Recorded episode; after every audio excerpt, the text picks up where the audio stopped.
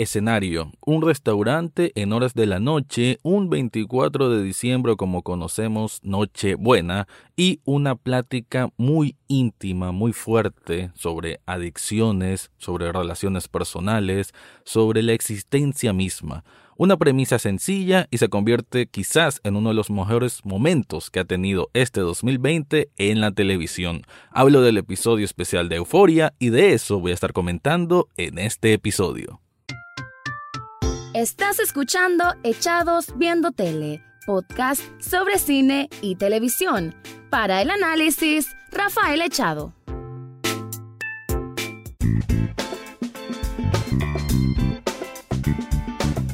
Bienvenido o bienvenida a un nuevo episodio de Echados Viendo Tele, el espacio para escuchar comentarios, críticas, opinión del mundo de las series y algunas veces de películas. Me quedo con el primer apartado y es un episodio especial que salió un poco de sorpresa para la serie, la grandísima serie Euforia. Yo estuve hablando de esta hace ya bastante tiempo porque esto salió en junio o julio 2019 ya hace año y medio prácticamente. Y pues se conocía obviamente que ya estaba firmada lo que iba a ser una temporada 2, pero vino el tema de la pandemia, este COVID, que ya sabemos cómo ha venido a causar tantos problemas y que también en el mundo del entretenimiento ha causado retrasos de todo tipo. Eso pues obviamente también fue mermando lo que es la producción de esta temporada 2, se fue también retrasando como tal y pero bueno, mejor dicho, por el gran Sam Levinson, que es el creador, productor, director y escritor de esta serie, pues él quiso dar algo a los fanáticos y no fue cualquier cosa. Cualquiera creería de que una producción de un episodio especial que sirva de transición entre la temporada 1 y 2 no es más que un, un regalito, un fanservice, como se le conoce, y nada más. Pero no, lo que hizo Sam Levinson con este episodio especial que se llama Ru es algo tremendo, tremendamente fabuloso. Eh, y decir pues que también la producción tuvo que ver con todas las medidas necesarias de seguridad ante el COVID, porque se grabó durante la pandemia, y aún así creó, se creó un producto altamente potable, altamente de un calificativo superior y nuevamente, a como me gusta decir siempre, del por qué existen series normales y series premium y estas sin, ah, no hay ninguna duda, no hay absolutamente ninguna duda de que Euforia está en el top de las series premium de la actualidad. El episodio, como lo dije brevemente en el intro, pues se desarrolla así, en Nochebuena, con un Ardu que va a buscar a Ali, que es su sponsor. Eh, sponsor se le conoce como estas personas que las personas adictas a cualquier tipo de, de sustancia recurren para cuando tienen alguna recaída o sienten que tienen problemas muy fuertes y que están cerca de la recaída, entonces acuden al sponsor, que es otra persona que también está en esos programas, ya sea de Alcohólicos Anónimos o Narcóticos Anónimos, y que él apadrina o ella apadrina a otra persona adicta como para una ayuda mutua o ser una especie de mentor o mentora. En este caso es mentor porque es Ali, un hombre afroamericano ya mayor, que ha estado guiando un poco a Ardu.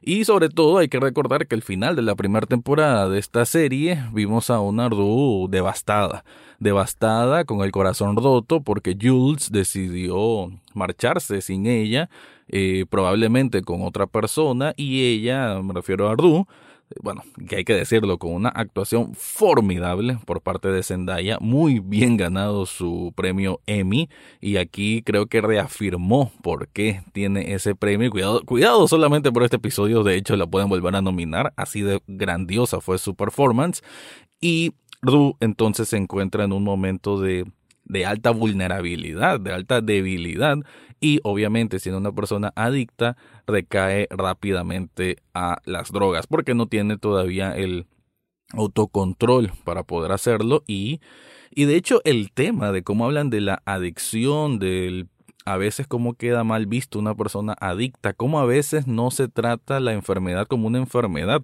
En una parte, el sponsor que es Ali también con una actuación formidable de Coleman Domingo, que es quien le dice de que una adicción es tan grave y tan mortal como un cáncer, pero que bajo la sociedad no se ve así. Bajo la sociedad al adicto se le mira como un perezoso, como un inútil que no puede curarse solo porque no quiere hacerlo. Y ese es el tema de las adicciones, lo mal visto que está, y que uno mira a una persona eh, drogadicta, un borracho, y cree pues de que simplemente no, no puede controlarse porque porque no quiere hacerlo. De alguna manera es así, pero también obviamente hay unas reacciones químicas en el cerebro que lo hacen ultra dependiente a esas sustancias.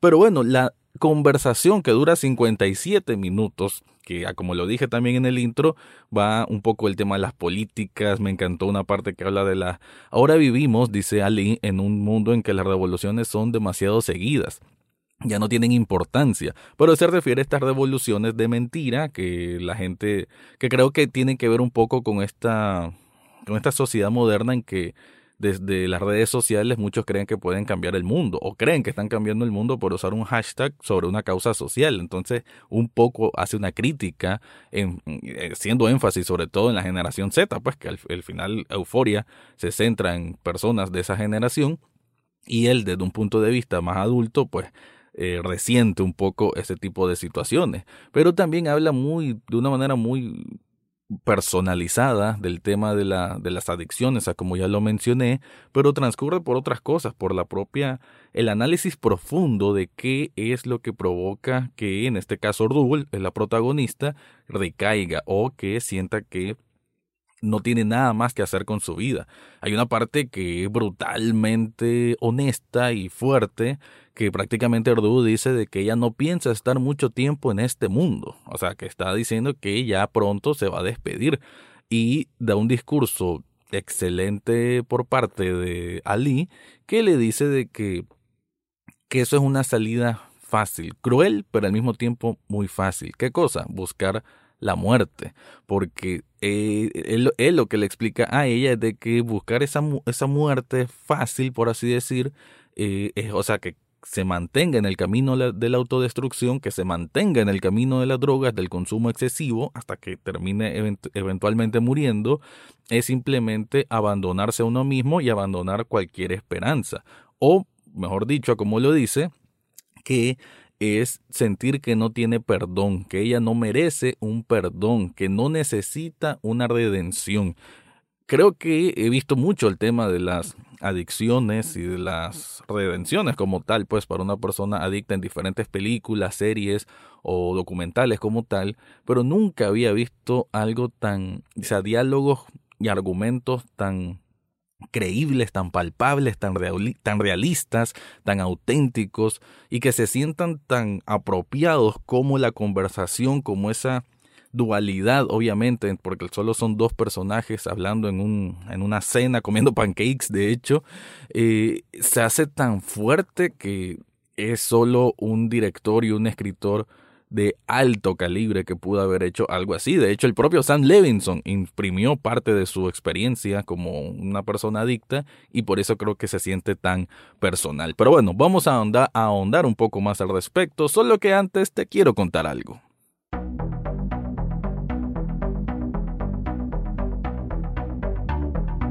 ¿Estás buscando un bonito regalo para esta Navidad, para este año nuevo? Pues yo te tengo una sugerencia excelente y es Subli Shop Nicaragua. Con ellos puedes hacer camisetas con diseños personalizados, tazas con diseños personalizados o hasta artículos para tu celular. Así que, como te dije, si estás buscando un regalo bonito, diferente y que se sienta como algo muy, muy especial de tu parte para otra persona especial, yo te recomiendo Subli Shop Nicaragua. En las notas de este episodio te dejo el enlace para que descubras todo lo que ofrecen ahí.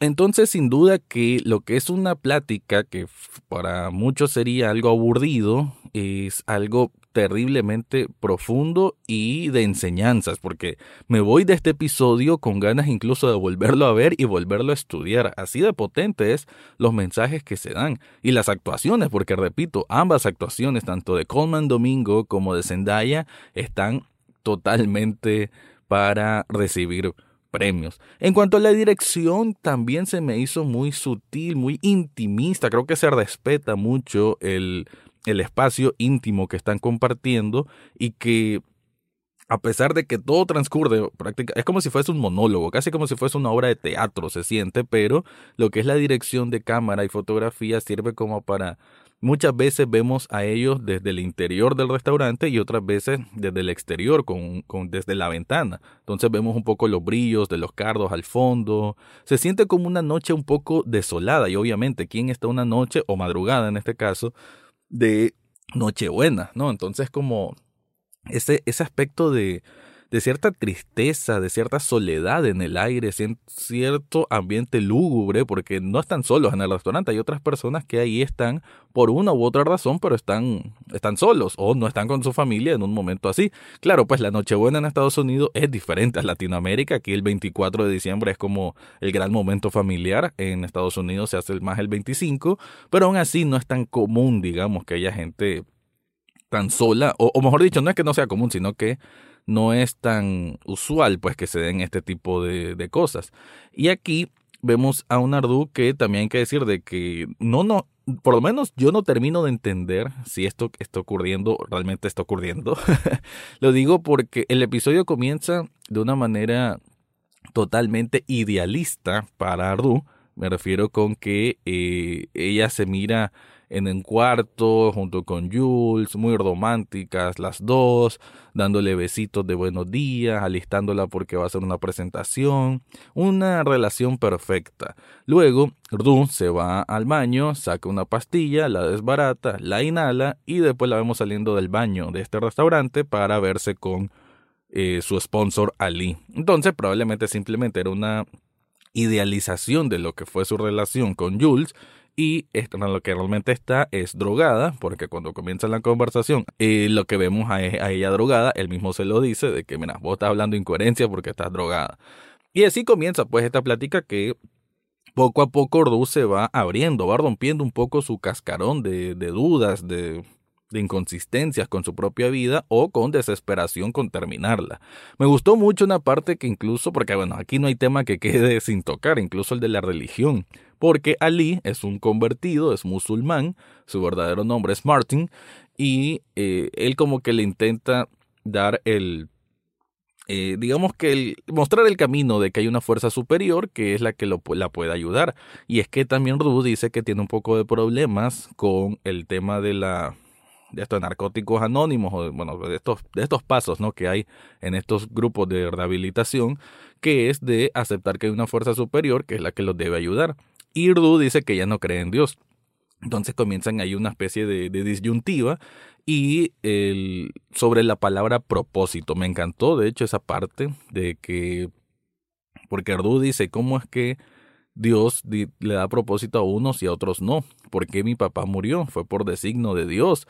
¿Por qué si una persona en una catástrofe sobrevive es porque esa persona tiene un propósito? ¿Qué significa? Que el propósito de los que murieron no importaban, o que su propósito era morir, o que la familia de esas personas que que sufrieron por la muerte de este ser querido, su propósito era sufrir.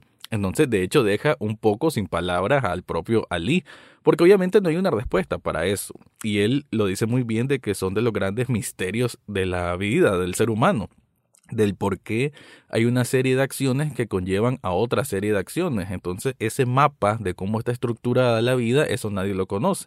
Él lo da por claro desde el punto de vista espiritual, desde el punto de vista del propio Dios pero como que todavía Ardu no se convence demasiado. De ahí pues hablan el tema de las revoluciones, hablan el tema de de la responsabilidad con uno mismo, con el perdón, con las ganas de curarse, del, de eso, del perdón con uno mismo, porque eh, bien lo dice Ali de que, o prácticamente se lo da a entender, es de que si ella quiere salir de esa situación, tiene que partir de ella misma.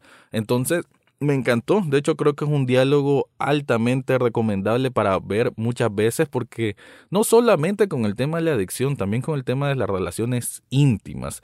De en un momento Ordu trata de explicar de cómo tenía en teoría una relación con Jules, pero el mismo Ali la, lee entre líneas y se da cuenta que era una relación idealizada por parte de Ordu porque jamás estuvieron como en algo eh, concreto. Y, y sobre todo meten este tema de las relaciones amorosas con una de las intervenciones que, bueno, yo a lo inmediato eh, interpreté que era una persona real.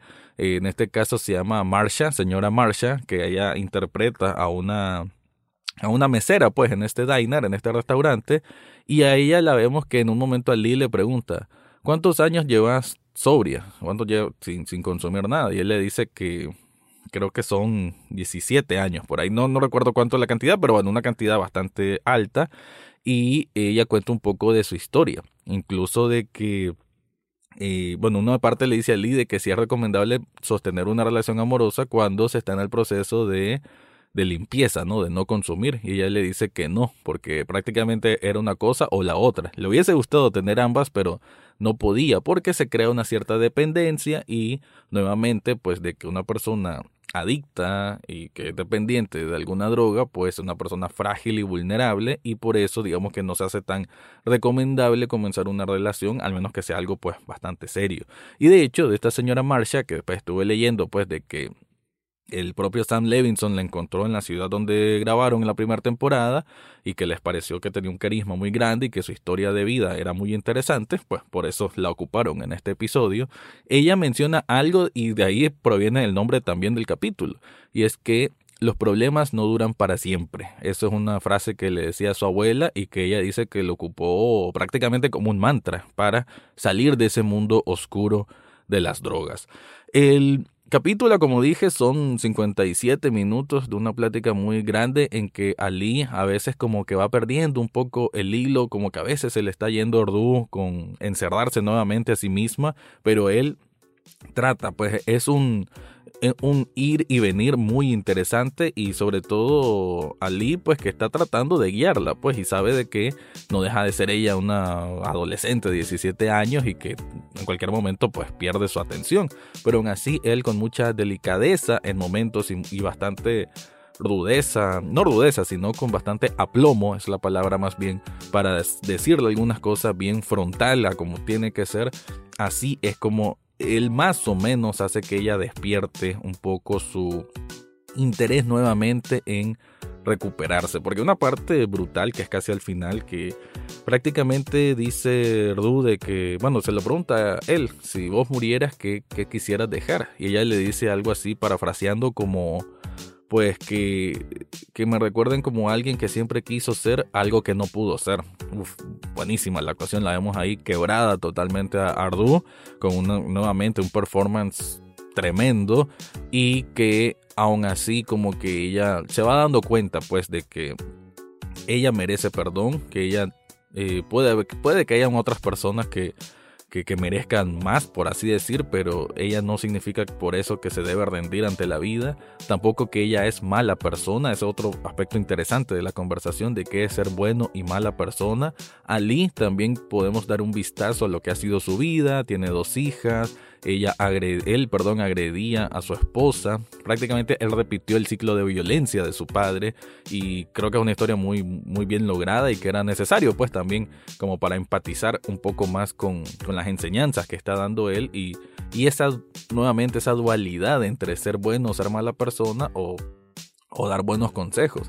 Pero aún así, eh, eh, bueno, Ordu, pues el, el, papel de Ordu, que es una muchacha que ya no es mala, pues en realidad simplemente las drogas le han venido atrofiando un poco la vida o acentuando sus problemas emocionales. También ese tema es bastante bien, bien, bien llevado psicológicamente, hablar de los problemas emocionales, lo tratan de una manera sutil, pero bien, bien efectiva en esta conversación que, insisto, es uno de los momentos más interesantes que nos ha dejado la televisión en 2020. Así que mi conclusión es de que este episodio especial de Euforia, que va a ser de dos partes, la segunda parte va a ser de Jules y que esperemos pronto anuncien cuándo es, yo creería que va a ser para enero, pero si sale ahorita en diciembre, pues genial.